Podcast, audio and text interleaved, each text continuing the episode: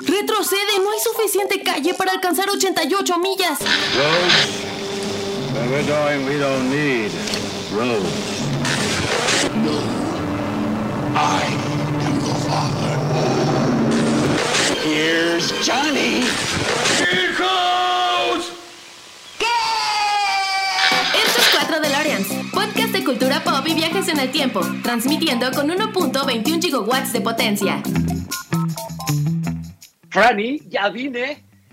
Eh, hola a todos, bienvenidos al episodio número 163 de 4 de Loreans. Eh, disculpen ustedes este intro tan atropellado y si cacharon la referencia es que ya saben del tema del que vamos a platicar el día de hoy.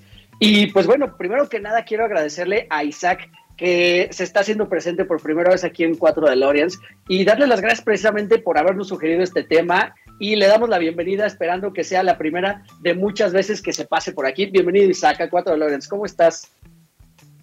Bien, bien, acá. Yo he entrado en mi personaje. O sea, Sí, sí, sí. de plano. Me, me encanta, me encanta la serie y hace cuenta que estaba platicando con.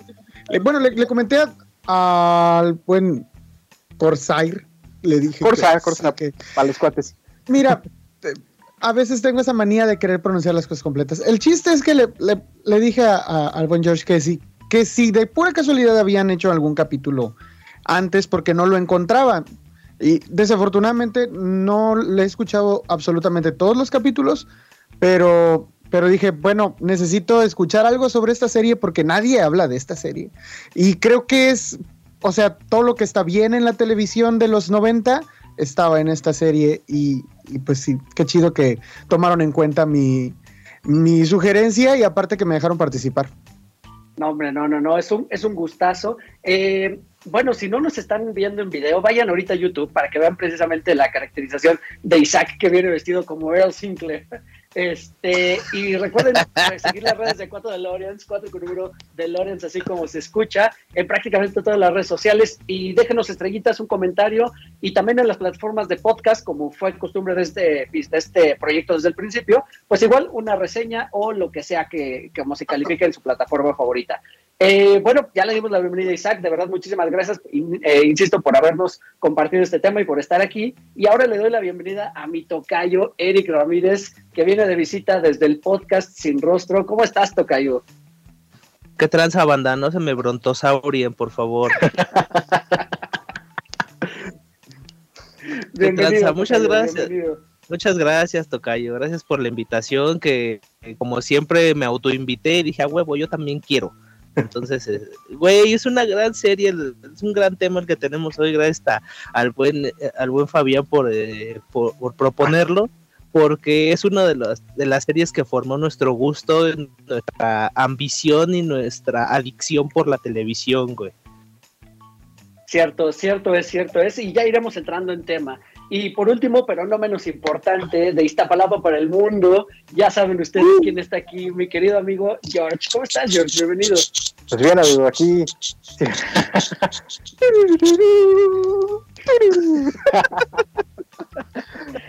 Pues mira, para que se me note lo iztapalapense, ya traje mis, mis juguetes de, del tianguis. Vayan a YouTube, en serio, está chido mi fondo.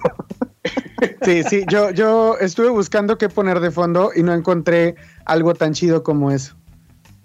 Váyanse Ya, al diablo, es. yo no puedo porque mi computadora está muy chafa. Así que si nos están escuchando de nuevo eh, en plataformas de podcast, les hago la invitación para que terminando de escucharnos, vayan a YouTube, vean esto y luego dejen corriendo el player, no importa, el chiste es que nos den muchos views este, en este video y bueno, que comenten, eso, que comenten, por favor. sí. Exacto, que nos dejen comentarios y se unan a las redes de Cuatro Lorians. Eh, y bueno, en el grupo de Facebook, precisamente que fue donde Isaac nos hizo mención de, de este tema para poder platicar y que en realidad sí ya lo había pensado en algún momento, pero como que lo fui dejando al lado y de pronto se me borró. Eh, y bueno, pues es, creo que es un tema clave del que tenemos que tocar, porque como, como bien ustedes eh, ya mencionaron, fue una de esas series muy importante de los noventas que, pues vaya, nos mantuvo entretenidos y me atrevo a decir desde mi perspectiva que sí le dio competencia a los Simpson porque de pronto salieron en el mismo horario, uno salía en Tebasteca y el otro en Televisa. Eh, entonces era de pronto hasta un poquito complicado eh, decidir cuál de las dos ibas a ver. Entonces vamos a hablar también un poquito de eso más adelante, pero les dado la palabra a mi amigo George que quería mencionar algo en este momento. Que justo, eh, no sé si ustedes sigan a este Max Power en YouTube. Y lo que comentaba era es que los Simpsons desplazaron el show de Cosby, pero no pudieron desplazar a dinosaurios.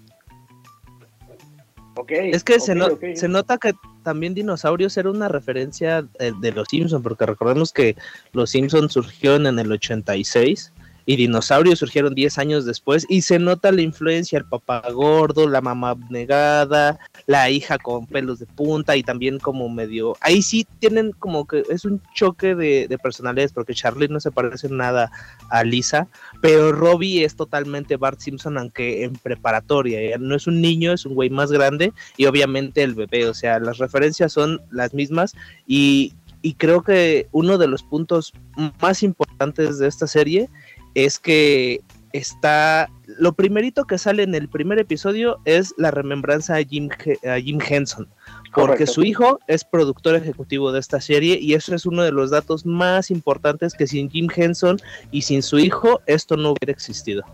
Sí, de hecho, de hecho, déjame nada más hacer una corrección muy rápida, porque Los Simpsons se lanzan en el 89 uh -huh. y esta serie sale en 1991. Eh, ok. Y bueno, de, eh, y bueno, sí hay algunas referencias entre ellas, obviamente algunas eh, similitudes, insisto, de las que vamos a tocar en un, en un, en un momento, pero bueno, reto, remontándonos a los inicios de, de, la serie precisamente, pues resulta que tal cual, como bien lo mencionaste, Tocayo, Jim Henson fue, digamos, la mente eh, creativa detrás de esto, fue el corazón de esta, de esta, de esta, de este producto. Eh, y bueno, si a ustedes no les suena el nombre, discúlpenme, pero están un poco perdidos en la cultura pop, porque Jim Henson es precisamente el creador de los mopeds o de los teleñecos, como se les conoce en España. Eh, y bueno, pues es un gran horror, eh, animador de, de, marionetas, básicamente. Eh, y bueno, a él se le ocurre lanzar esta serie que iba a innovar en muchos aspectos. Lamentablemente, cuando él estaba trabajando en el guion, de hecho estuvo trabajando más o menos dos años en el guion, y lamentablemente él fallece en 1990, ya cuando el proyecto se había echado a andar. Eh, pero pues afortunadamente, como lo menciona mi tocayo, su hijo y además este, se me fue ahorita el nombre, Michael Jacobs, quien es Michael precisamente Jacobs. como uno de sus discípulos, continúan con la, con la producción y, y consiguen convencer a Touchstone Pictures, que es una filial de Disney, para que produzca la serie, que no es poca cosa. Porque hablando del origen de esta serie, pues, o bueno, más bien de la realización, nos podemos dar cuenta desde el primer minuto que es una serie de muy buena calidad, con mucho presupuesto, eh, con sets muy bien construidos y bueno, pues qué decir de los personajes. Los personajes son literal botargas, pero son botargas animatrónicas. Entonces lo que me encanta es eso, que son, eh, sí, una persona dentro del traje, hay otra persona manejando electrónicamente los gestos, la boca, el movimiento de los ojos, y hay una tercera persona que le da voz al personaje. Entonces, esto de verdad es una cosa maravillosa, y pues imagínense nada más el costo de producción que eso tenía para precisamente que se aventaran a financiar esta serie. Quisiera hablar con ustedes, eh, queridos amigos, ¿qué, ¿qué, opinan de esto, de, de, de, de, este sacón de onda de pronto, de ver estos dinosaurios? Porque creo que es de la, lo primero que vimos, o sea, fue un gran salto ver a los teleñecos o a los mopeds, eh, que eran simples marionetas, que incluso eh, veíamos cómo estaban de pronto hasta los palitos de la, de la rana René, como la conocimos aquí, ahora Kermit, a esto que era prácticamente automatizado. No sé quién, quién quiere empezar.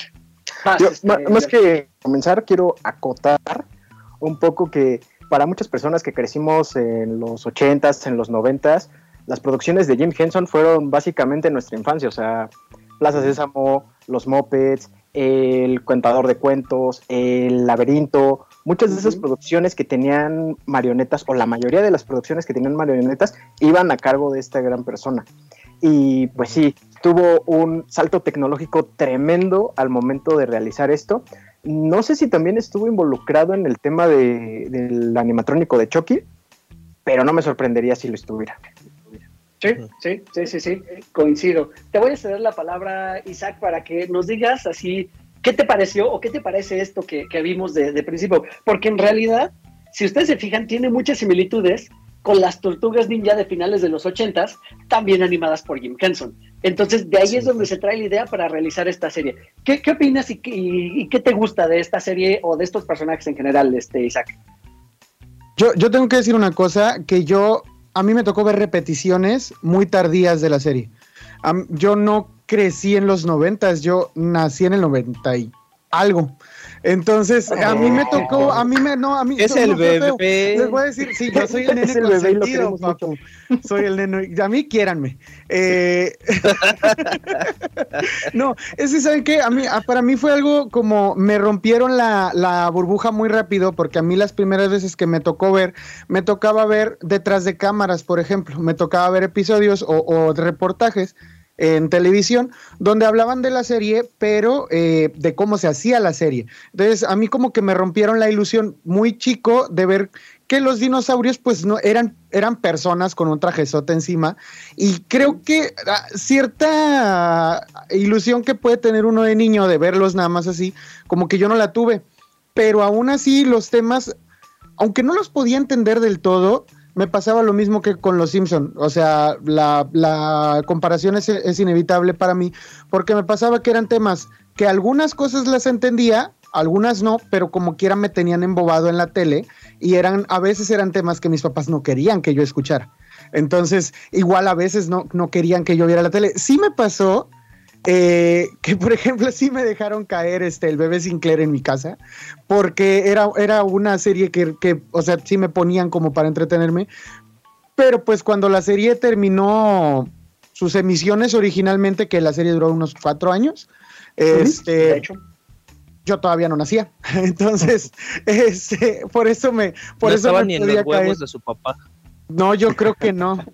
Entonces, hace cuenta que sí fue así como, ah, este chiquillo es un chiflado, pepenche, gritón y llorón. Entonces, este, bebé Sinclair. Y sí, sí, sí, la neta. Y como que de allí me quedé siempre con la, como que con la cosquillita de por qué me dicen así. Y ya de grande eh, revisité en distintas ocasiones la serie. Y fue como, ah, o sea, sí, sí llegué a hacerlo. Ahorita ya me considero más como Earl eh, por eso mi cosplay low cost, pero eh, sí, la serie a mí la verdad es que por las temáticas sobre todo, dejando de lado, yo no sé ustedes si la ven en español o la, han vuelto a ver en inglés, eh, pero honestamente yo como son, como, como ese detalle de que son marionetas muy avanzadas, digámoslo, yo siento que son caricaturas y las veo en, en español, no sé ustedes. Cierto, cierto. Oye, a ver, me Acotación antes. Ahorita. Qué bueno que no le pusieron, eh, que no le decían por el nombre completo del bebé. Oh, aso tonto, me muero. Oh, aso tonto. Me no, mira, no me dijeron así porque acuérdate que se lo cambiaron el nombre después en ese mismo, en ese mismo capítulo. Pero, sí. me encantaba, me encantaba, me encantaba. Sí, sí. A ver, yo, yo la duda que tengo, Isaac, es entonces, ¿cómo lo veías en realidad? Porque si bien esta serie llegó a nosotros, eh, digamos, de forma legal, eh, ya cuando se estrenó Disney Plus, e incluso ni siquiera fue el lanzamiento de Disney Plus, eh, casi por cumplirse el año de Disney Plus fue cuando nos llegó. En Estados Unidos sí salió desde un principio, pero aquí no. Entonces me, intriga saber cómo la viste, porque pues no creo que haya sido de pronto sencillo encontrarla en YouTube o algo por el estilo, ¿no? ¿Cómo, cómo la encontraste? Las primeras veces sí la vi en televisión, ahí en Canal 5. Creo que era Canal 5. Benditas eh, repeticiones. Sí, sí, sí. Hasta como los entrados los 2000 seguían repitiéndola. Sí, pero, pero me tocó saber por qué. O sea, cuando yo las vi, yo estaba que ya en la primaria y me tocó entender por qué de pequeño me decían eh, bebé Sinclair pues me, tocó, me, entender por qué me decían así mis familiares.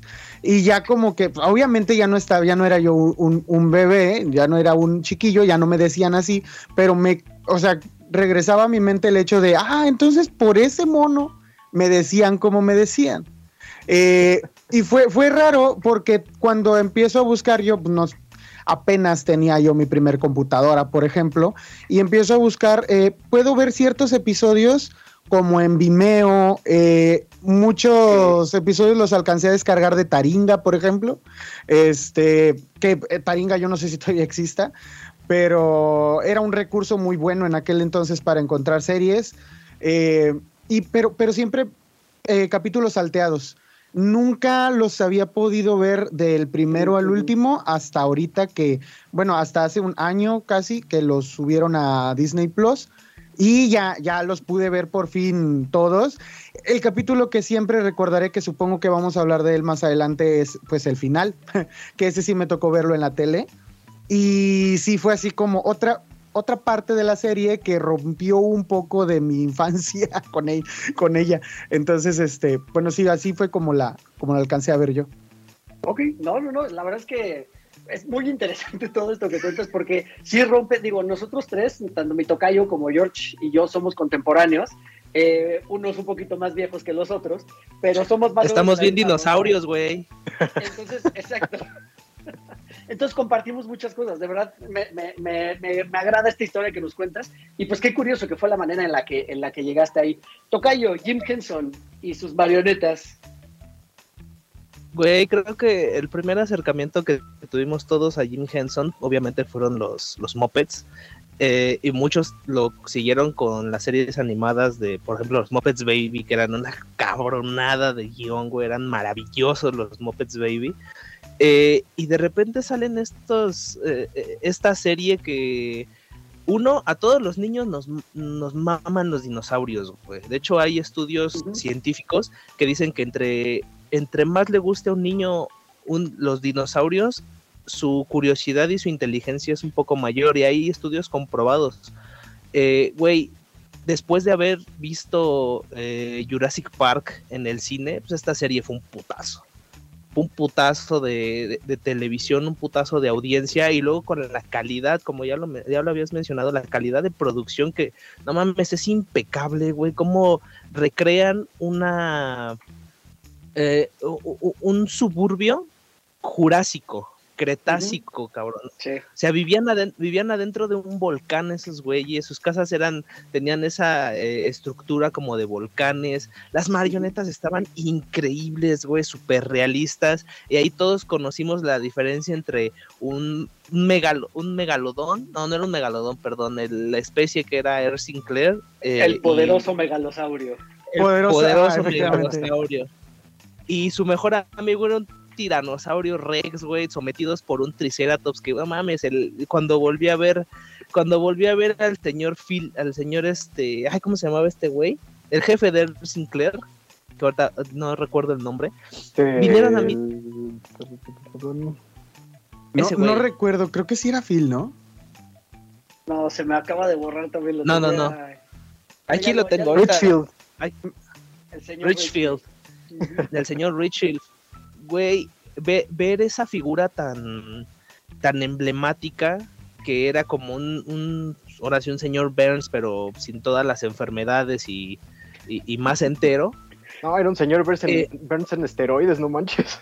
sí, güey, estaba muy cabrón. Y te, ya con el tiempo empiezas a pensar, pues ese güey era un megalosaurio y el otro güey un triceratops pues el otro güey es vegetariano, ¿no? Pues se lo chinga, pero no, güey, el señor Richfield era una gran marioneta y poner atención ahora con más conciencia de, todo lo que, lo que conocemos nosotros aquí presentes del contenido audiovisual que lo consumimos a mansalva, ver el, hasta las animaciones, el movimiento de las cejas, güey, del señor Richfield, te, güey, denota la calidad de producción, güey. O sea, cuánto le invirtieron el. Se nota que le invirtieron amor, dinero y un chingo de tiempo para realizar todas esas animaciones.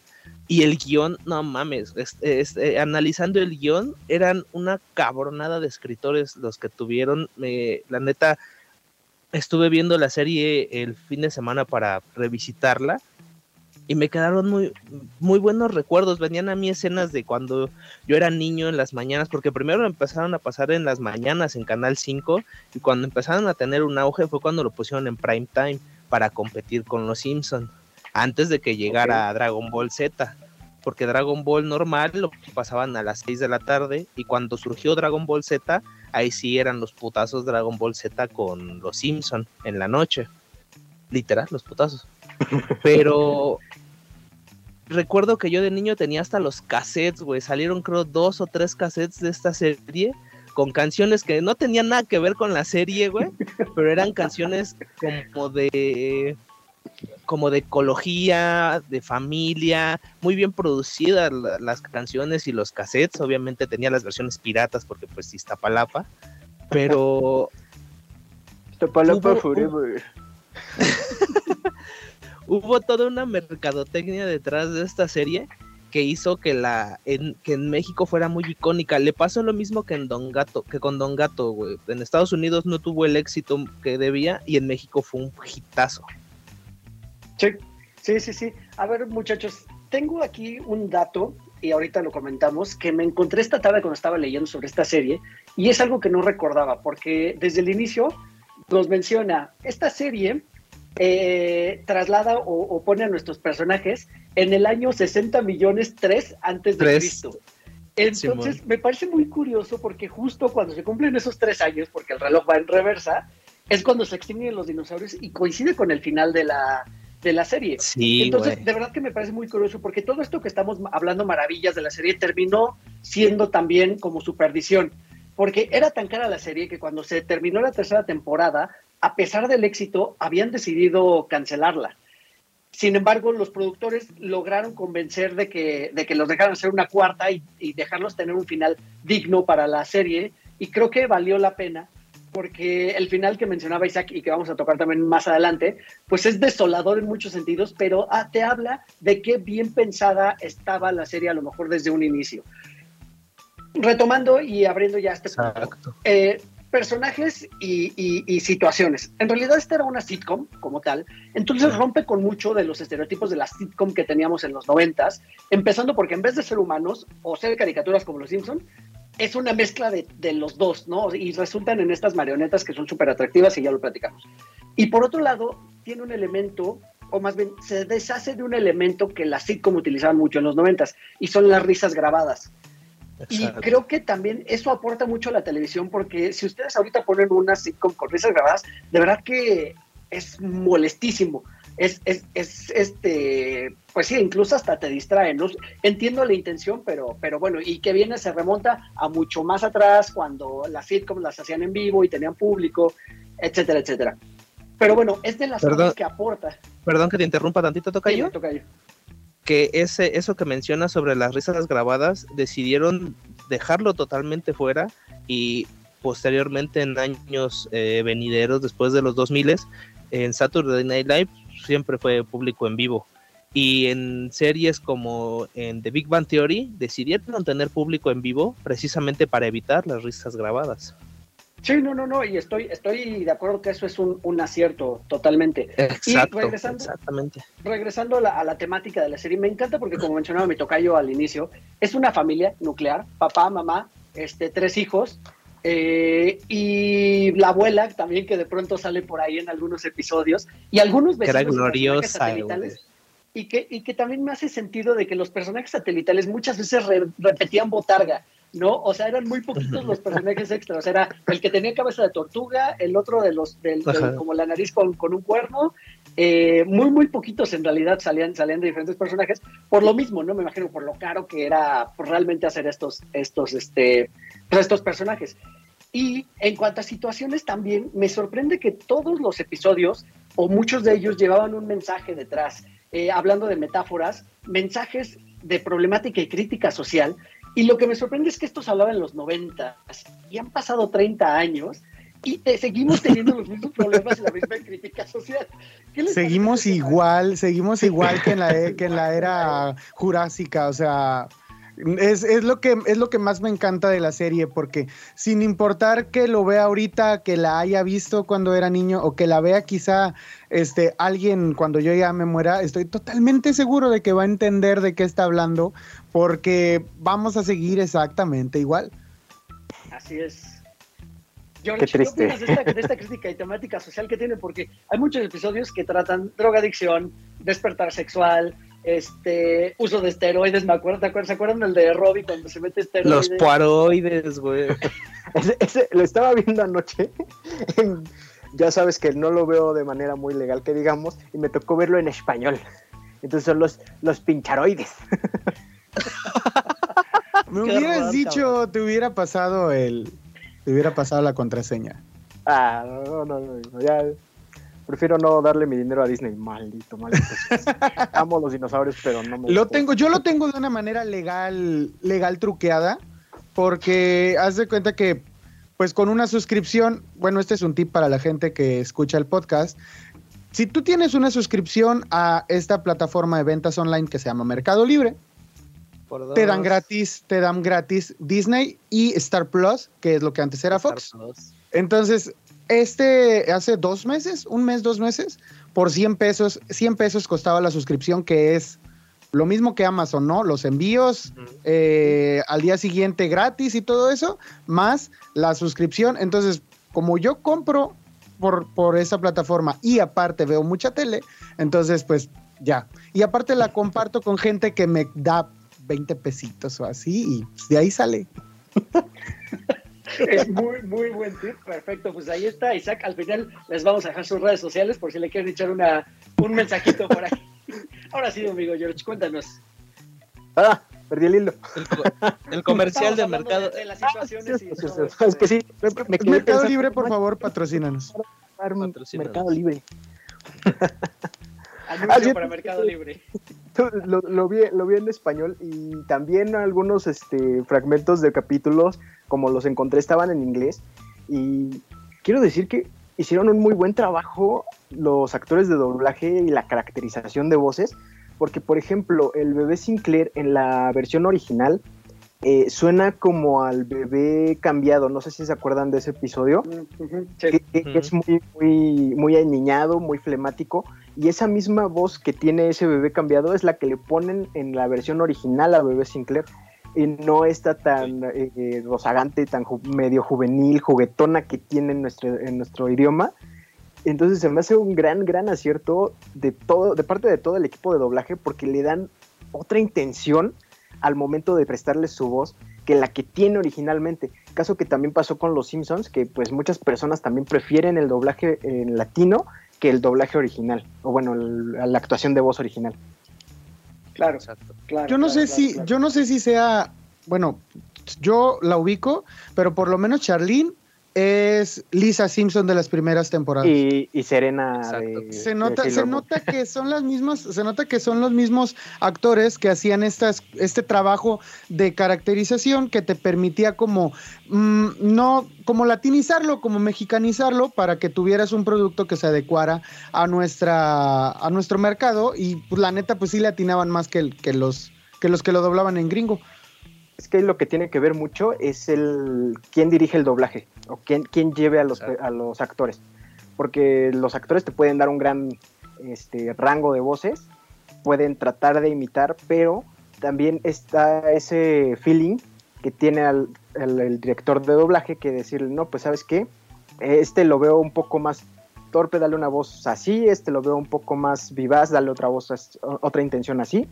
Y entonces eso aunado a las algunas libertades que les dan a los actores de doblaje, es lo que les da ese sabor que tenemos en este doblaje tan bueno. Es que el doblaje mexicano está lleno de matices, güey. Esa es la, la particularidad que tiene el doblaje mexicano. Tiene una paleta de colores muy amplia y eso ayuda a que se adecue mejor al producto que están doblando de una manera mucho más personalizada. Porque en, el lenguaje original, en el lenguaje eh, eh, en inglés, tienen como que muy marcados ciertos eh, colores de voz nada más, y son dos o tres. Y el, el doblaje latinoamericano está lleno de matices que le da un espectro mucho más amplio y hace que, como ya lo mencionaste tú, este está medio pendejo, ponle otro tono de voz, este es un poquito más inteligente, dale otro, otra tonalidad. Lo que sucedió con el, lo, lo vi en un video hace un par de semanas, el güey que hace la voz de Freezer, cada una de las transformaciones de Freezer tiene un tono de voz diferente. Y él le decía a la directora de doblaje, es que el japonés lo hace igual, sí, güey, pero tú hazlo diferente. Y ese es un dato curioso. Cada una de las transformaciones de Freezer, incluyendo la nueva, la de Dragon Ball Super, cada una de las transformaciones es un color de voz diferente, güey. Y eso te habla del talento del doblaje mexicano. Está muy cabrón. Y solo quiero acotar que, hablando del bebé Sinclair, yo que soy padre de familia, gracias a ese, al capítulo de los terribles dos años, pude, eh, pude verificar que sí es cierto, güey. Sí es cierto, los pinches squinkles a los dos años son la muerte, cabrón. Si, te- si piensan ser papás, cuidado a los dos años de su squinkle. A ver, sí se les así- mete el chamuco casi. Cumplen los dos años y se van a comprar cigarros, ¿eh? A ver, vamos, a, no entrar, vamos a entrar mames. en ese tema, ya que, que lo tocaron y que, y que están que estamos hablando de ello. Por un lado, Ya que los tocaron al personajes bebé, no, tal, los personajes y su paralelismo que tienen de pronto con los este con los Simpson. Y es, o sea, literal, insisto, es, es, es, es difícil no hacer la comparativa porque tenemos esta familia. O sea, por un lado es Earl, por otro lado es Homero. Ambos padres de familia que trabajan, que tienen un trabajo que no les gusta o que podría parecer como mediocre, con el que apenas ganan lo suficiente para mantener a la familia. Que Gracias por no la piedrada. Homero, pero Earl sí está fastidiado de todo, ¿no? Está fastidiado de, de pues de que no le alcanza, de que solo quiere, cuando está en su casa solo quiere descansar y ver la tele, ¿no? Eh, y deja todo el trabajo de la crianza de los hijos a, la, a mamá, ¿no? Y en este caso también tenemos a Fran y a March, las dos amas de casa, las dos abnegadas, las dos cariñosas y las dos que son como la, la- la- o sea, son como el fuerte, lo que el pegamento para esta familia a, final de a final de cuentas para este par de familias. Eh, mencionas ahorita Tocayo Robbie, yo a Robbie más que verle parecido con Bart, yo lo veo más bien parecido con Lisa en realidad, eh, solo que siendo un poco más cool. Pero Robbie, Sí. si ustedes recuerdan en la serie, siempre, siempre lle- le lleva la contraria a Earl. O sea, son muy diferentes entre ellos dos. Y además de que Muy siempre idealista. como el, exacto, exacto, exacto. Y siempre trata de ser como el que, el que quiere romper con el molde. Entonces, creo que es de los personajes que más me gustan de toda la serie. Y tiene episodios súper interesantes. Eh, seguimos con Charlene, precisamente, la hija, que creo que está, no tiene ningún parecido en realidad con ninguno de las de la, de la familia Simpson, pero también tiene como su... Ge- Gente, perdón, perdón, pero gente, métanse a YouTube y vean al edecán que tenemos mostrándonos a los personajes. Sí, Así es. Es- se lo pierden, o sea, yo, yo siempre hago estas pendejadas, se pierden mucho este, nada más escuchándolo. Sí, sí, la verdad, sí, yo debo admitir que yo la mayor parte de las veces cuando los escucho, los escucho eh, en Spotify, pero neta no se pierdan esto en YouTube, vale la pena. sí. Perfecto. Eh, hablábamos entonces de Charlene, que pues al final es como la hija adolescente y que tiene precisamente problemas adolescentes y, e igual tiene muchos episodios donde ella es como el centro de, atención. Eh, y bueno, por último, creo que el personaje favorito de muchos y, de, y el de los más atractivo y como este eh, comic relief dentro de la comedia, pues es precisamente el bebé Sinclair y que, vaya, creo que es un personaje bárbaro, muy bien pensado, aunque, aunque no les puedo negar que mi mamá cuando lo veía decía, ya no vean ese mono feo porque es muy grosero con sus, con sus papás. ¿Qué- Así qué me pasaba lo Todos mismo. los papás hacían eso, todos los papás lo hacían. ¿Qué opinan de estos personajes? como- ¿Cuál era como su favorito? Basta, cayó. Gracias. Así como, eh, como todos los personajes de, de Dragon Ball son ese pinche mono feo y también de los Simpson, ahora también de, de dinosaurios, güey. O sea, como que las, gener- la generación de nuestros papás y nuestros abuelos estaban acostumbrados a otra estética en la televisión, güey, como que más realista, como al cine de oro mexicano. Y en el momento en el que, en el que ven estos personajes como los Simpson, Dragon Ball, los dinosaurios, pues les brinca, ¿no? Les brinca la imagen así de, ah, la madre, ¿qué están viendo los niños? Afortunadamente, pues mi mamá siempre trabajó y nunca hubo nadie que llevara el control de mi, de mi consumo audiovisual.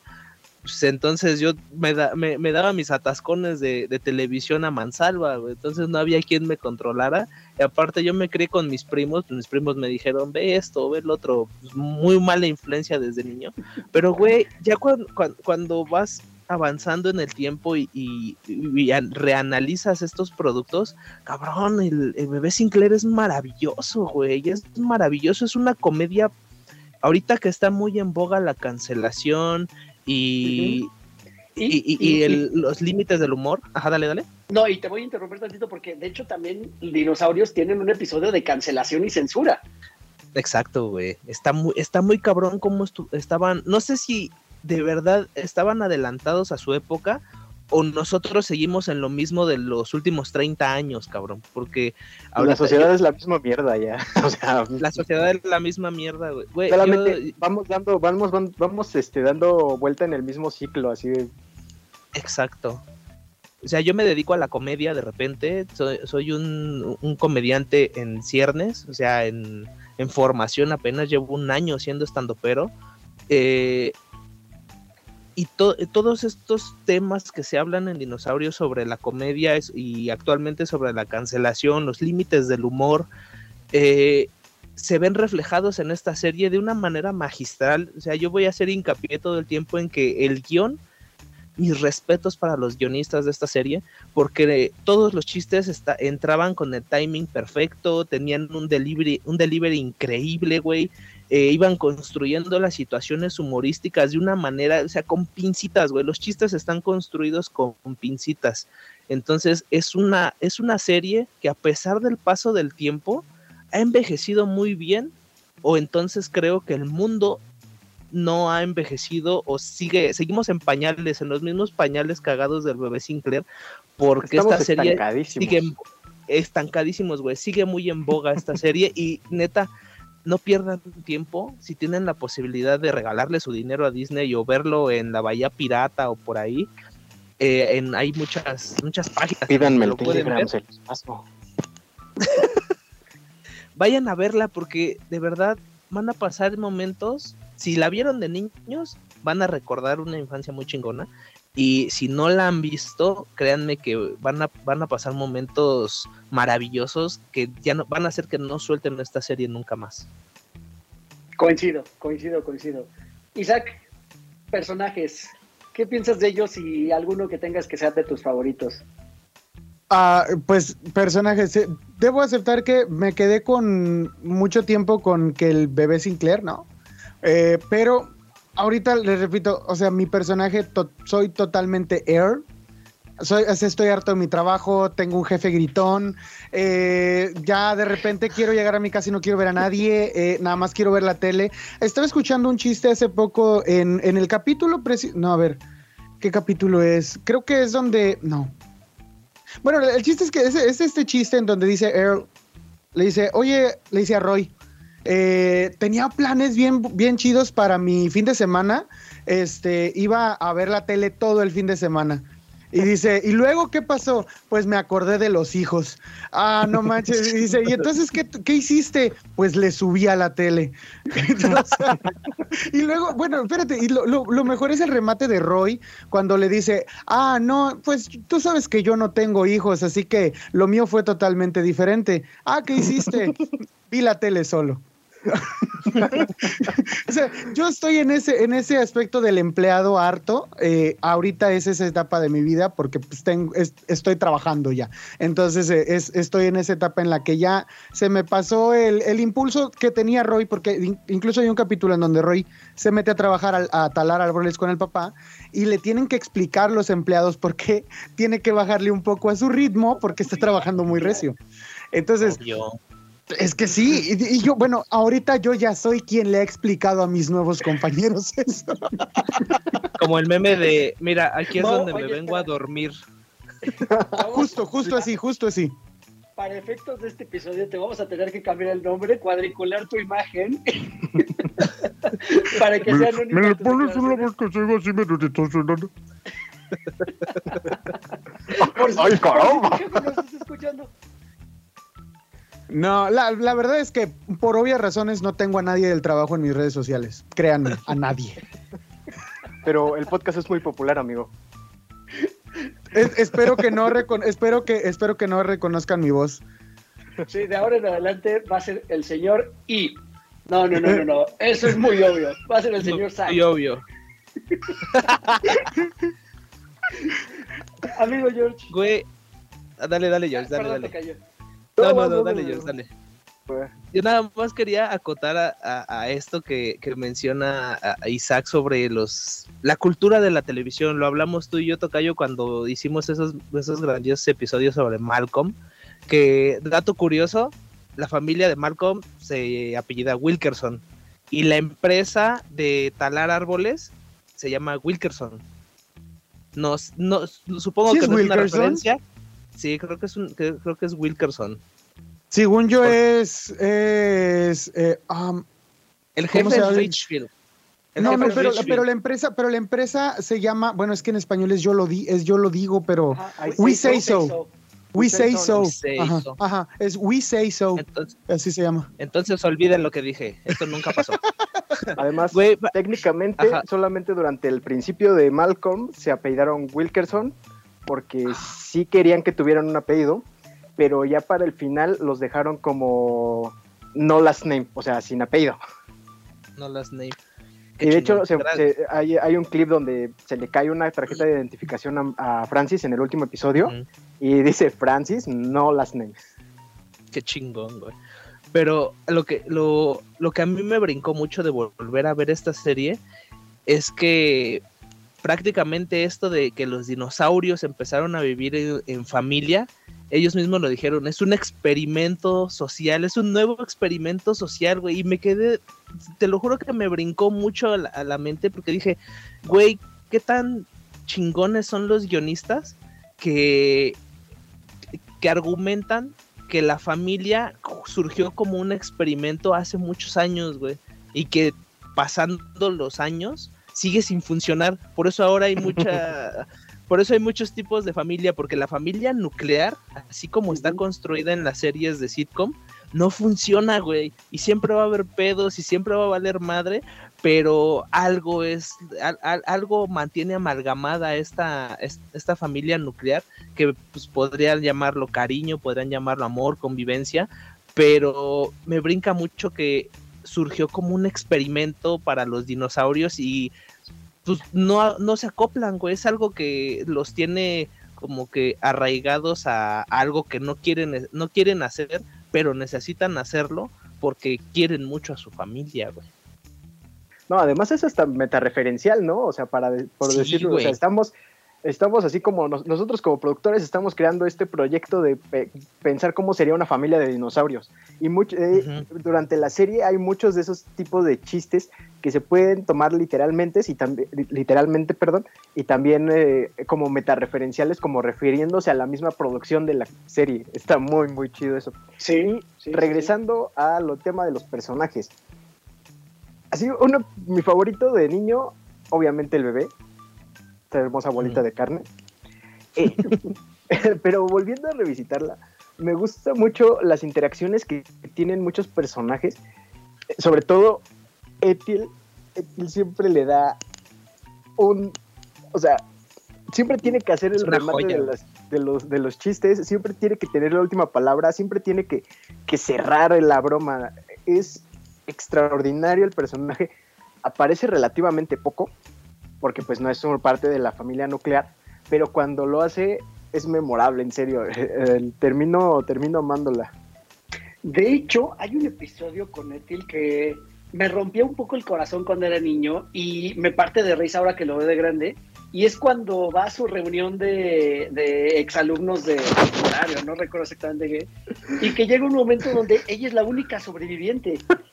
Eh, y cua- Sí, me- o sea, me parte el corazón eso de que están entregando todos los premios, así del premio al alumno de no sé qué.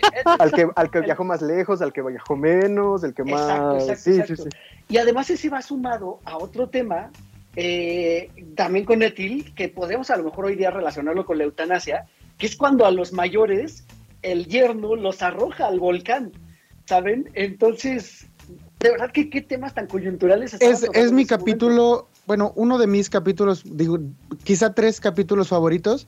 Ese capítulo en donde Earl está ansioso por aventarla por fin del risco.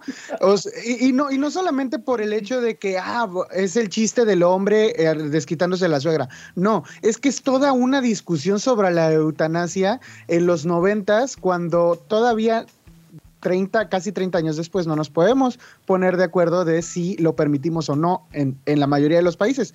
Entonces, ah, la verdad es que es de esas cosas geniales que tiene la serie por las cuales la, a lo mejor eso yo no lo entendía. Yo de chico a lo mejor entendía, ah, quiere aventar a la viejita del risco, me da risa porque soy niño, tengo 10 años. Pero ahorita, aparte de darme risa, pues sí me pone a pensar cañón, porque dices tú, híjole, es que a veces estaría chido que, que pudieras llegar a, a un tope, ¿no? Y que tuvieras ese, ese límite. Y, y sí, eso es, es, es de mis capítulos favoritos ese, ese que mencionas. Sí, Y además el Y tema no estaba sobre es la mesa en esa época. O sea, no se hablaba de la eutanasia en ese entonces. Era como.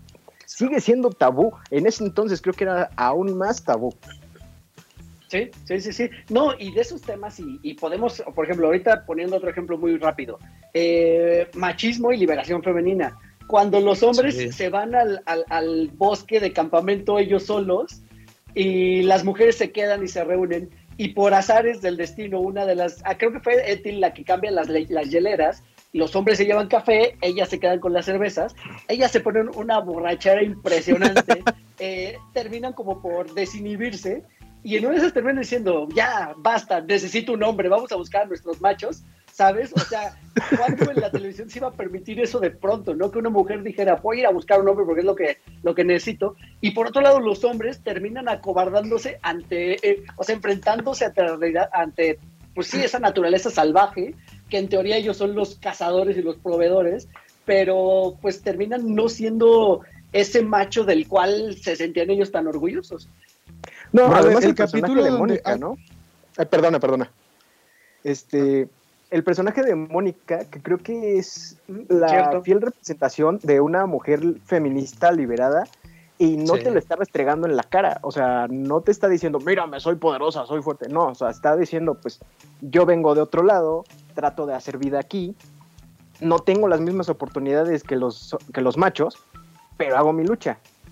Y no soy más ni menos por intentarlo. Y está muy chido porque es un mensaje muy bien estructurado, muy bien llevado, y no es restregarte en la cara a todo el tiempo, oh sí, feminismo, oh, oh", sino que lo, lo dejan muy matizado ahí, porque es la amiga con la que toma café Fran.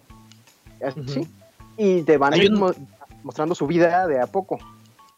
Hay un momento en donde Mónica se mete a la, a- al trabajo de Earl y es donde conoce a Roy, güey, y trabajan juntos y se y le, le niegan, el señor Richfield le niega oportunidades solamente por ser mujer, la discriminan, güey. O sea, es como decía el La Corsa, acosan, la acosaron la en ese acosan, capítulo. güey. Exactamente, güey. O sea, es como dice el Corsa, creo que se, estamos en unos en una repetición de los años noventas, güey, porque todos esos temas siguen muy vigentes, cabrón. Cierto, cierto, cierto. Y con, A por ver, ejemplo, amigos, con Mónica, sí, bueno, no, perdón. dale, dale. Con Mónica no, no, juntas, juntas varias minorías, porque juntas Sí. la- a las mujeres, por ejemplo, y de y como el movimiento feminista, pues, o sea, no es nada nuevo. Juntas, por ejemplo, a los herbívoros, que los herbívoros también es otra, es otra minoría en, en la, En en la serie. de la serie, Y sí, los, sí. y ajá, en la, en la serie, y los cuadrúpedos, porque los cuadrúpedos son otra minoría que no necesariamente tienen por qué ser herbívoros, pero son otra minoría que es, que es tratada mal. Entonces, la pobre, a la pobre Mónica le tocó ser la que soporta todo, todo ese peso, pero lo hacía bien y lo hacía excelente, como dice el Corsa, o sea, no era de, mírame, soy yo, este, potra empoderada y, y puedo con todo y esto, no, era, era una cosa sencilla que entraba, de- que entraba bien sencillo todo- todos esos temas con ella. Graba con mantequilla. Güey, ahorita que, ahorita que dijo Isaac lo de los cuadrúpedos, mi par de episodios favoritos fueron la guerra de, de- de bípedos contra cuadrúpedos. No mames, güey. Ahorita Sí. así fue un flashazo de los episodios. Peleaban con piedras y palos, güey, y al general les sacaban Primero eran escupitajos, primero eran escupitajos y fueron, a- No, la fueron promesa, avanzando. La promesa era esa, güey. La promesa era que iban a hacer solo insultos y escupitajos. Y cuando él fue a buscar a Robbie, resulta que estaban lanzando palos y piedras. güey. Pero no mames, fue, fue, fueron, fueron dos episodios, porque tuvo continuación una, una este, analogía sobre la guerra, sobre la discriminación. Cabrón, o sea, es. eh, Uta, qué buenos recuerdos, cabrón. El rato lo voy a buscar y voy a desvelarme bien de esos dos porque son mis episodios favoritos. Creo que de episodios favoritos hay muchos, güey. Hay muchos porque es, es- abarca tantos temas que y lo vimos tantas veces en televisión porque tuvo una repetición constante al solo ser cuatro temporadas. Eh, el episodio de los paroides, cuando a Charlene le sale la cola, güey, cuando los dos años del bebé, no mames, o sea, ahorita poco a poquito van llegando a mi mente todos esos flashazos de, recuerdos y es cuando te pones a, pensar que de verdad era una serie, es una serie, porque ahora ya se puede ver otra vez, eh, que vale la pena no dejarla morir, güey. Que muchas veces dicen, ¿para qué volver a ver series de antes? Ah, pues, ¿por qué? Porque tienen todos estos temas que actualmente están en boga, pero vistos desde otra perspectiva diferente a la actual y siempre es bueno tener varios puntos de vista de ciertos temas. Y es, es una serie que demuestra que no todo lo que se hacía antes estaba mal. O sea, porque hay mucha gente que está con que, no, es que deja, deja todas esas series que hablaban cosas del pasado y son todas estas series que no entendían la moral del, de ahora y son todas estas, y no es cierto, o sea, estás viendo estás viendo una serie que entiende a, full la moral con la que tenemos, con la que intentamos ver las cosas ahora, y, y, no necesitan hacer toda esta faramaya de colores y extravagancia que quieren hacer ahora para, para demostrar los mismos puntos. Sí, justo es, es, este lo que comentaba hace rato con el feminismo. O sea, mucha gente se queja de que es que antes no había inclusión, es que antes las mujeres las trataban de tal manera, es que antes esto. Es que qué contenido consumías antes, más bien. porque hay N cantidad de ejemplos que puedes encontrar Dinosaurios es una tremenda este, representación de eso. Pero, pues tú que consumías, tú, tú como persona que consumes, Dinosaurios es una serie que transmitieron hasta el hartazgo, porque literal la transmitieron hasta el hartazgo, la cambiaban de, horario. Yo la llegué, te, digo, yo la llegué a ver hasta principios de los 2000 todavía en Canal 5. y, y sigue muy vigente y sigue muy en boga. Y justamente regresando al tema que tocó hace rato el tocayo de, de Eric, el otro Eric, este... Eric bueno. el Eric sin barba. este, este episodio de dos partes, el de la guerra de los... De las nueces. de las nueces. La guerra de las nueces. Eh, puta, este, es, una pendejada porque precisamente se llama la guerra de las nueces porque pelean por nueces se le acaba su suministro y empiezan a pelear. No quería pagar 50 centavos extra o 25 creo por comprar nueces y no quería comer pistaches. O sea... ¿Y qué? No, no, no. Y saben qué? que además tiene una subhistoria con el bebé Sinclair que se está eso iba, eso iba, una, como una ratita, una plaga que tienen ahí en la casa, ¿no? Por llevarse sus galletas. Y es en un símil, ¿no? De lo que está pasando en la guerra con lo que está pasando con el bebé. La verdad es que es muy interesante. A ver, así como mencionó mi tocayo ahorita que esto es de su par de episodios favoritos, así a bote pronto, eh, episodio favorito que se les venga ahorita, el primero que se les venga ahorita a, a la mente. A ver, este, Isaac, vas. Pues es que el primero que se me viene a la mente es ese donde Earl quiere tirar a su suegra ya desesperadamente por la borda, pero eh, sí, es que, es que ese como que, bueno, a lo mejor es porque lo nombraste ahorita, pero es de, es de mis favoritos. Quizá diría yo que hay uno en donde hablan, ah, pues lo comentaste hace rato, hablan sobre la cuando empiezan a prohibir cosas en la tele, porque el niño empieza a decir una grosería. La exacto. El, niño empieza a decir smooth. Y, y, el niño está. Y, y, empiezan a decir: Es que, ¿cómo voy yo? ¿Cómo, voy yo a dejar que mi hijo vea eso en la tele? Tienen que quitarlo de la tele. Y entonces le dice: Oye, ¿y si en vez de de exigir que lo quiten de la tele, simplemente apagas la tele cuando eso pase. No, no, no, no, no. ¿Qué va a pasar después? ¿Que le voy a tener que dedicar tiempo a mis hijos o qué? No, y es que tiene mucha profundidad ese capítulo porque también esa palabra a unos les molesta, a unos les da risa, a unos les da igual, ¿sabes? O sea, precisamente porque dependiendo del contexto en el que se use, ¿no? Pero en la simplicidad de, voy a entrecomillar, los medios o la queja básica o en el nivel más básico es cancelen esto que me está molestando. Pero y fíjate que eh, ya cuando llegan al punto en donde logran su cometido, es donde viene el, verdadero trancazo, porque dices tú, ah, van a quitar esa palabra. No, porque entonces dice una señora, oye, ¿sabes qué? No me gusta cuando dice papi. A, ver, ¿cómo? Sí, es que en la tele, cuando un niño dice papi, Mi hijo lo repite y me fastidia que me diga papi con su voz chillona. Entonces, no quiero que mi hijo me diga así cuando yo llego a la casa porque yo no quiero, o sea, como diciendo, no quiero estarme molestando con la voz chillona de mi hijo. Y entonces dice, ah, bueno, también la quitamos. Ah, a mí tampoco me gusta que digan perrito. A mí tampoco me gusta que... Y entonces a Air le cae el 20. No puedes prohibir una cosa para que se siga prohibiendo todo. Luego lo hacen usar pantalones. O sea,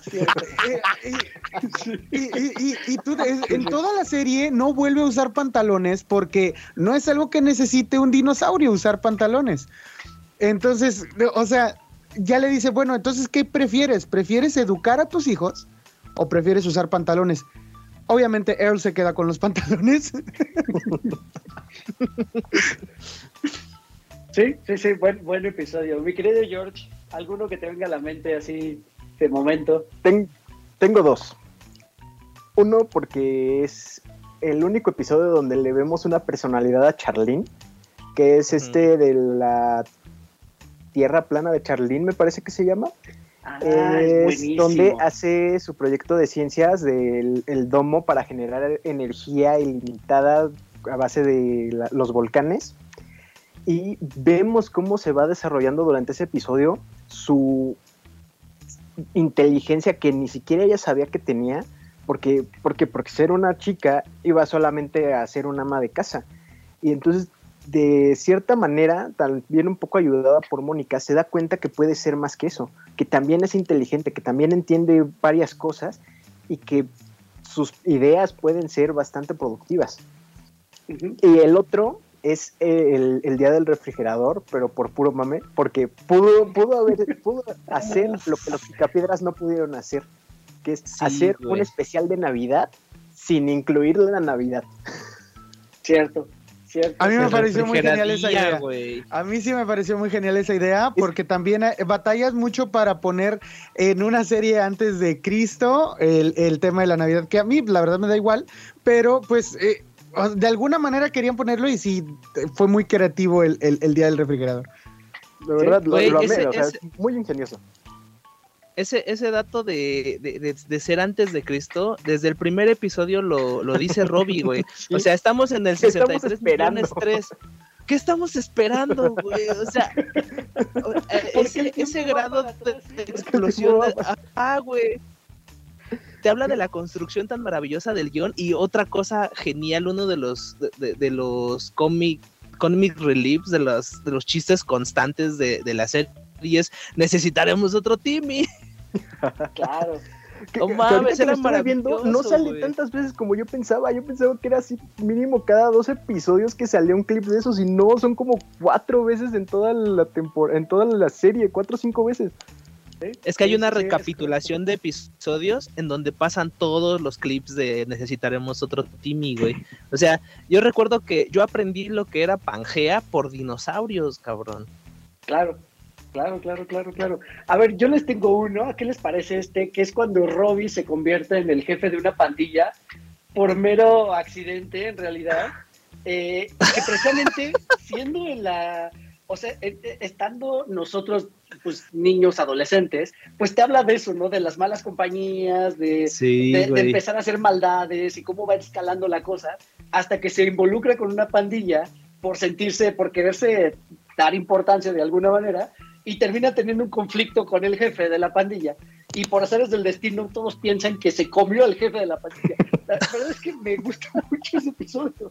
los carroñeros era la pandilla. sí, es un capítulo, es un capítulo genial, porque sobre todo después cuando aprendes por qué se llaman los carroñeros, es cuando te, das cuenta del límite del al que llegaba la pandilla. Y entonces dices tú, ah, no manches, o sea, el, el, el Robbie tiene que entrarle, o sea, tiene que entrarle como, como verdadero jefe de la pandilla a, ese asunto.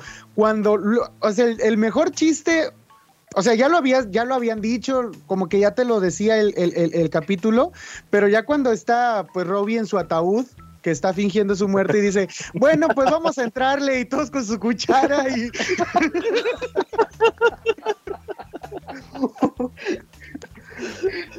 Sí, sí, sí. No mames, güey grandes, grandes episodios.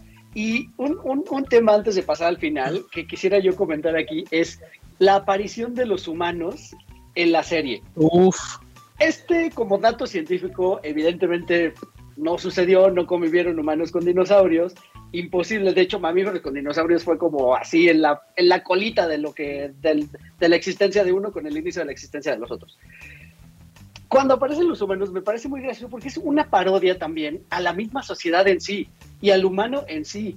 E incluso siendo ellos unos dinosaurios que viven como humanos, cuando ellos o sea, al humano lo representan como tonto, como salvaje, como mascota en algunas ocasiones.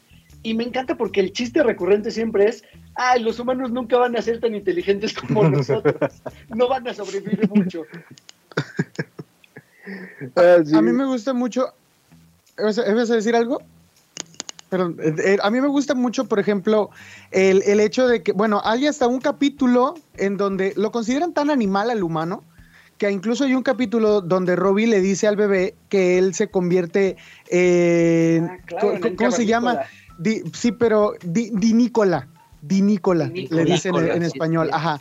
Entonces, Y eh, y- porque. y- y que sería como, perdón la interrupción, que sería como el equivalente a Noche de Brujas. Sí, también es un, es un, es un Halloween, es un, es un capítulo de Halloween, que de hecho también hacen el chiste después de este te voy a conseguir dulces. Y bueno, ¿qué hacen aquí pidiendo dulces un 31 de octubre, los Sinclair? Ay, ¿Qué tal si el año que entra nos disfrazamos? bueno, pero lo, lo que me gusta de ese capítulo es que no, ellos no, no se van a convertir en un lobo porque ellos son más peligrosos que un lobo. Pero es peligroso estar con un humano porque un humano es un animal para ellos. Entonces ellos se van a... El, el Robbie lo que hace cuando lo mordió un humano es que se convierte en medio humano, ¿no? En un humano salvaje. Entonces, literal es como todo lo que...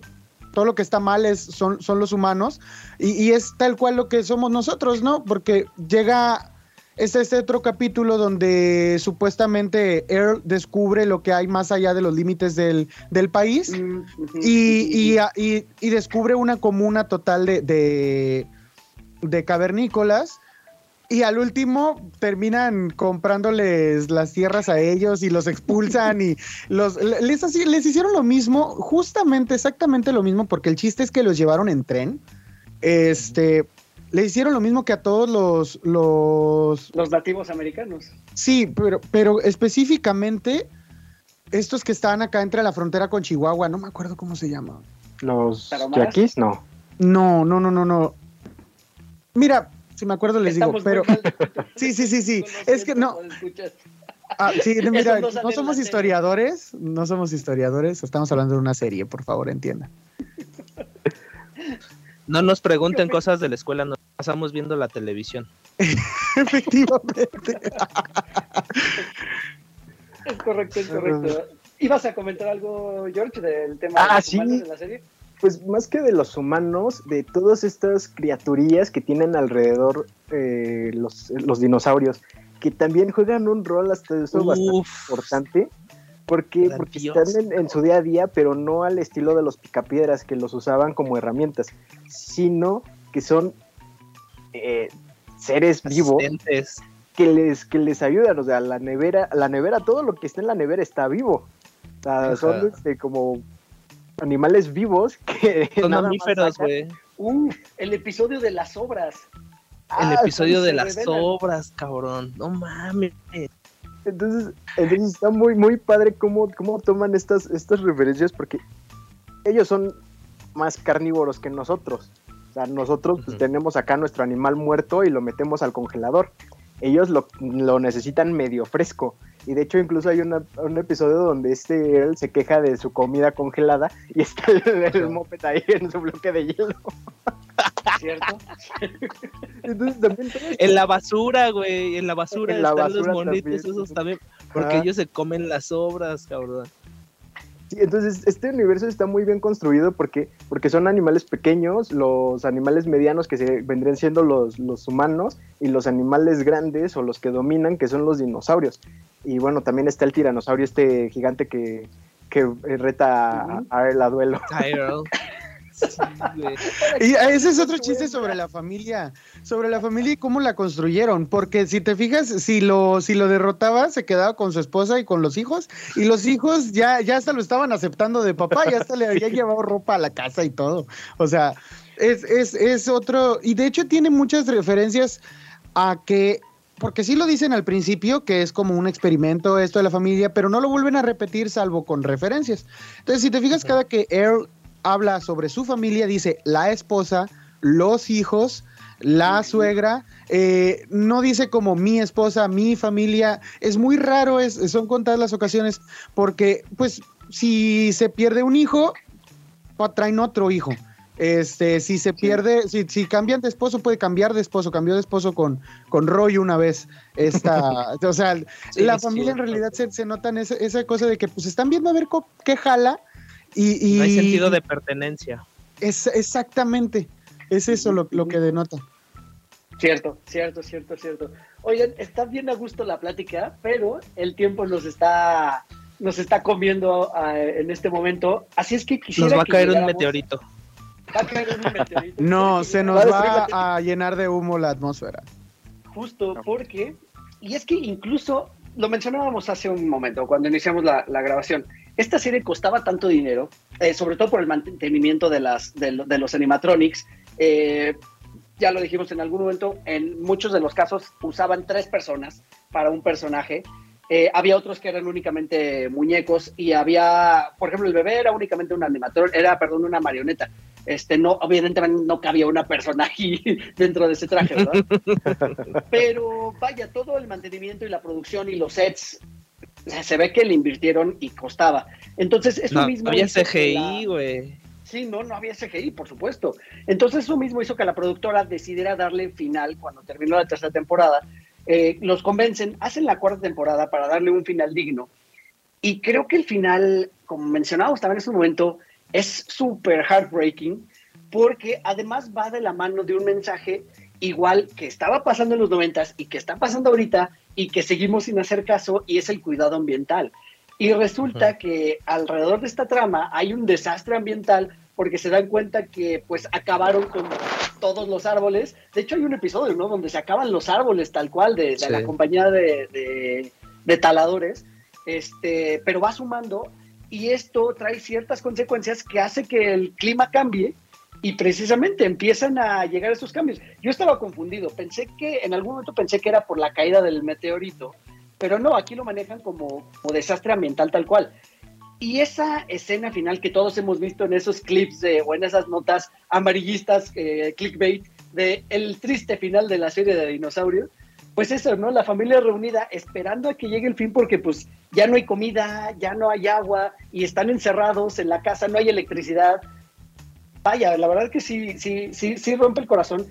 Y aunque no nos muestran gráficamente el final de la familia, sí lo deja muy explícito, aunque en teoría y en grandes comillas abierto a la imaginación, a la interpretación. ¿Qué opinan de este final de, serie? Paz, Isaac. Para mí sí fue, es, es un capítulo que no he visto muchas veces.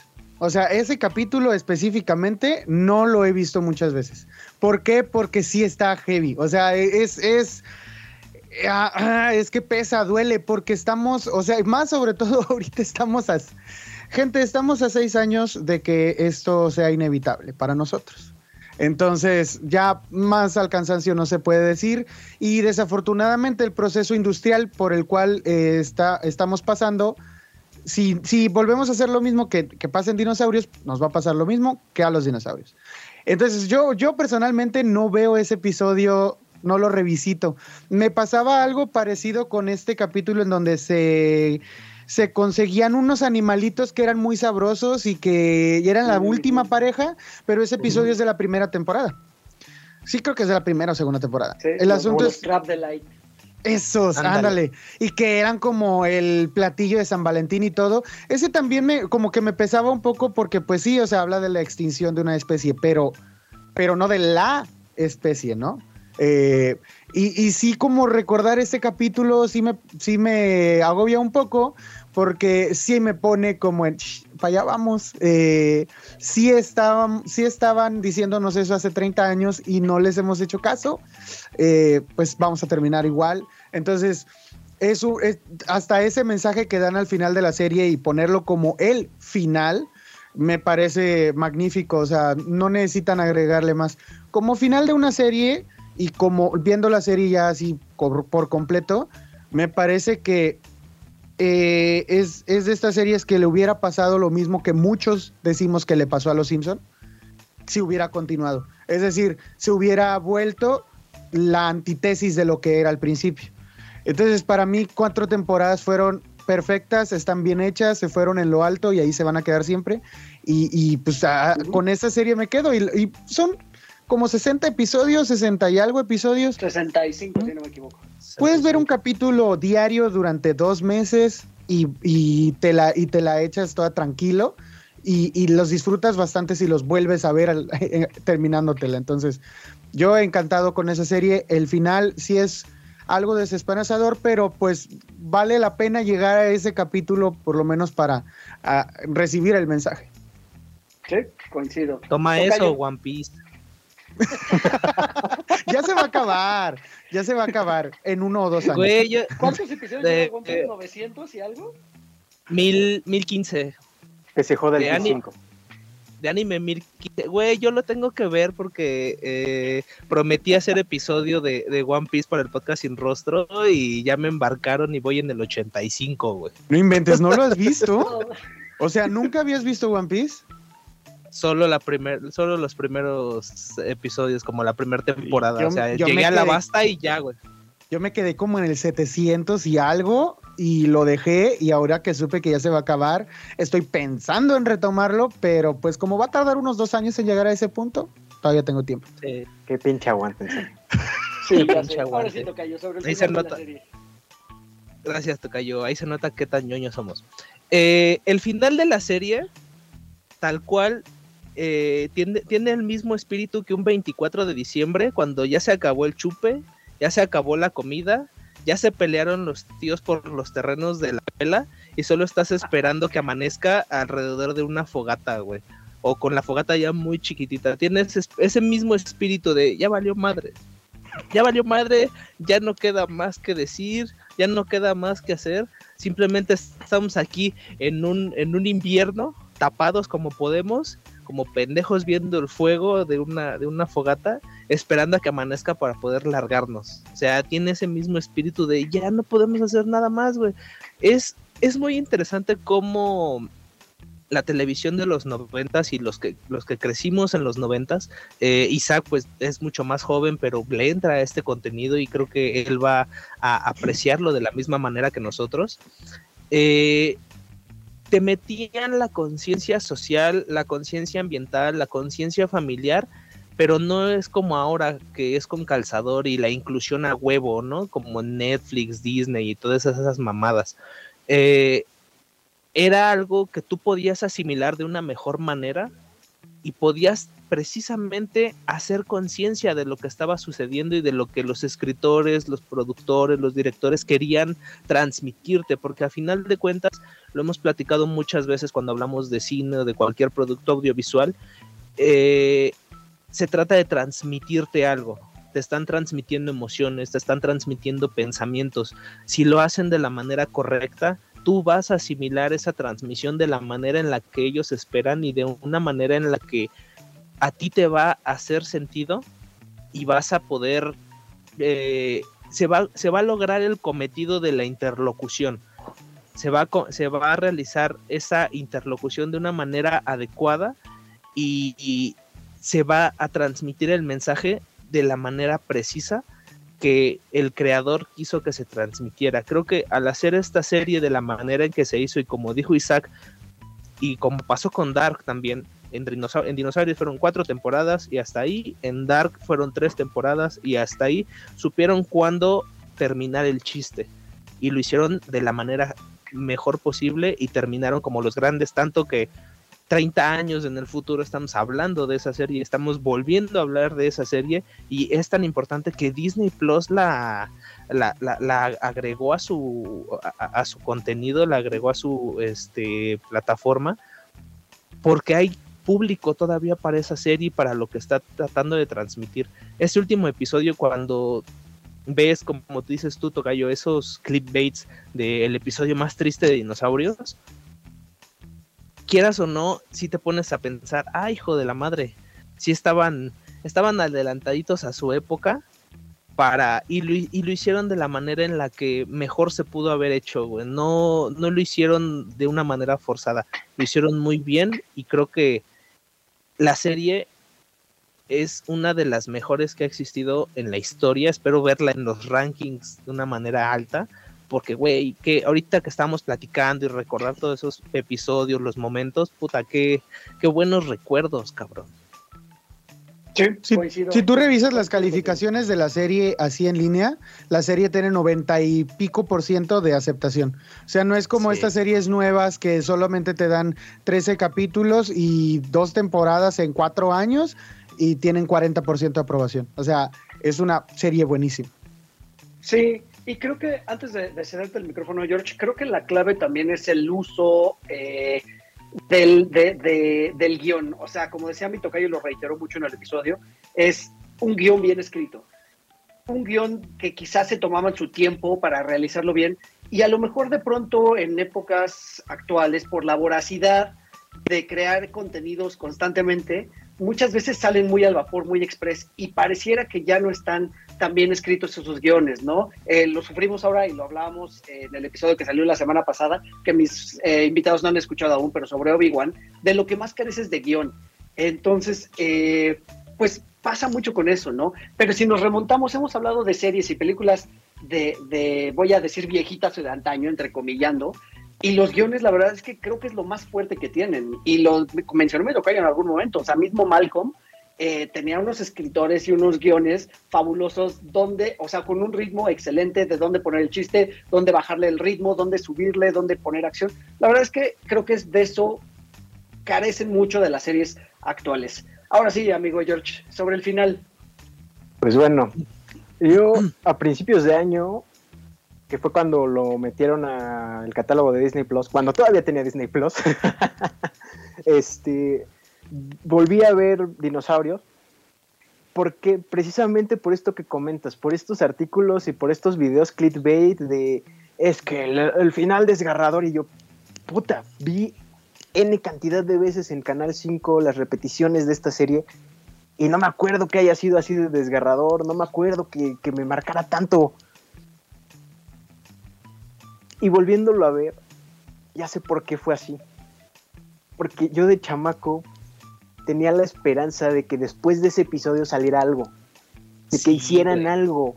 Me dejó claro. un vacío tremendo. O sea, me dejó como Dragon Ball cuando cortan la batalla con los androides y te regresan a Raditz. Así, así. O sea, y yo tenía, porque yo no sabía en eso entonces las de cancelaciones ni nada, o sea, yo sabía que una serie acababa y te ponían el fin. Entonces, yo genuinamente cada vez que veía ese episodio pensaba que iba a haber algo más, pensaba que de alguna forma lo iban a resolver, que, que algo, algo mágico iba a pasar para que los dinosaurios se salvaran. Y por eso no lo vi tan fatalista, porque tenía todavía esa esperanza de volver, de que algo pasara y el episodio es genial, o sea, ¿por qué? Porque te habla de qué tan ensemismados como especie estamos, que, que, no nos damos cuenta que formamos parte del mundo y el mundo forma parte de nosotros. Y es algo que, que muestran mucho en ese episodio, que dicen, bueno, es que la cadena está así, nosotros alimentamos a tal, tal alimenta a tal, tal alimenta a tal, eh, genera árboles, los árboles nos dan este, vivienda y eh, eso le da comida a los herbívoros y los herbívoros les dan comida a ustedes.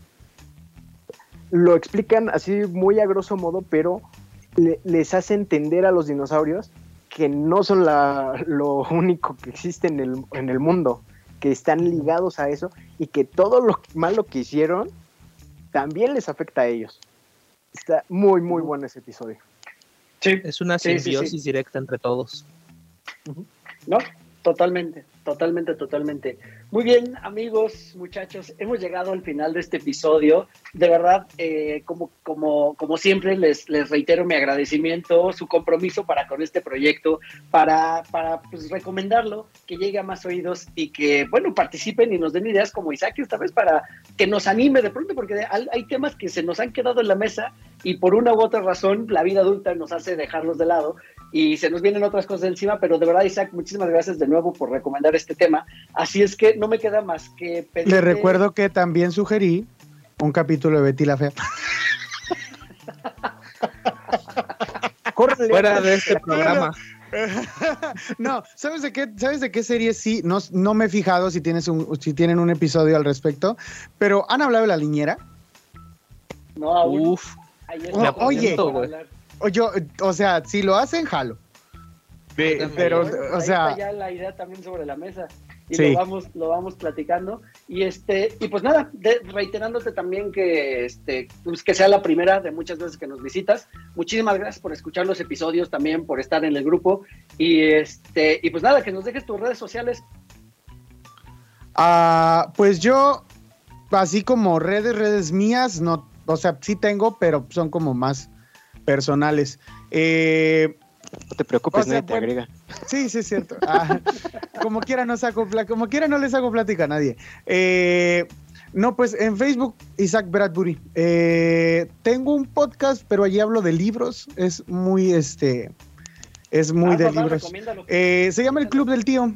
Así se llama. El Club del Tío. Igual en YouTube, ahí está. Este, cuando puedo invito a alguien, cuando no, pues ah, nada más estoy yo hablando solo. Los últimos capítulos soy yo nada más. Este, y pues nada, si les gusta leer o quieren escuchar alguna buena recomendación de lectura, pues ahí está el, podcast. Perfecto, pues ahí está el Club del Tío para que vayan a buscarlo a YouTube también y lo recomienden. Eh, mi querido Tocayo, ¿cómo te encontramos en redes y que hagas el anuncio correspondiente? Antes de eso, yo quiero decirles un chiste que me contaron muy bueno. ¿Cuál es la frase favorita de un dinosaurio exadicto? Dino a las drogas.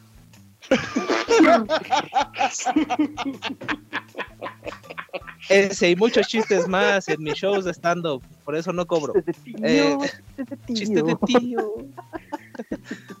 Eh, a, mí, yo, a mí me encuentran como Eric Ramírez 13-bajo en Twitter e Instagram, el podcast sin rostro en Facebook e Instagram. Tenemos también ya un grupo oficial, del cual aquí eh, el Corsa, Eric, creo también Isaac, si no le hago la invitación a la comunidad sin rostro, grupo oficial del podcast sin rostro, donde pues se habla del podcast y estoy invitando a la banda que, a que participe, igual con el mismo espíritu de cuatro DeLoreans que sugieran temas y que suban porque creo que no podríamos hacer esto que tanto nos gusta si la banda no, no aporta y no se suma y nos hace la chamba, porque pues lo mejor es que nos hagan la chamba. Así que ahí por ahí ando muchas gracias por la, por la invitación. Que puta, qué buen tema, güey, qué buen tema volver a es un gran pretexto hacer estos podcasts para volver a ver estas series que tanto nos gustan y que de repente las olvidamos por los compromisos del día a día y por falta de tiempo. Así que muchas gracias y cuatro de Lorean sigan, síganse entre todos, excepto a sus casas, pinches enfermos. Perfecto, muchas Por eso gracias, siempre les digo que no me sigan, eso es de stalkers. Amigo George. Pues yo, ya saben, mi arroba es Cordur48 en todas las redes Ya se la sociales. sabe, mi gente. Ah, no, no, no, no, no. Revísense, ya no traen cartera, ¿eh? este, arroba Cordor48 en todas las redes sociales. Eh, no me sigan en serio, no pongo nada interesante. Lo puedo constatar. Sí, lo constato. Y pues ya saben que yo soy Eric Motelet, arroba Eric Motelet en todas las redes sociales y las redes de 4 DeLoreans, 4 con número DeLoreans, así como se escucha. Recuerden darnos un like, un comentario, unirse al grupo de Facebook este, y que nos recomienden, sobre todo con sus amigos, primos, parientes, tíos, lo que sea. Déjenos una, una recomendación ahí para que más gente siga- se siga sumando a este proyecto y hagamos muchos más episodios. Y pues nada, nos escuchamos el próximo martes. No la mamá. Adiós a todos. no la mamá. No la mamá. Pueden encontrar a 4 DeLoreans en Spotify, iTunes y YouTube. Conducción y concepto, Eric Motelet. Voz en off, Poli Huerta. Sigan escuchando 4 DeLoreans porque el próximo martes voy a enviarlos de vuelta al futuro.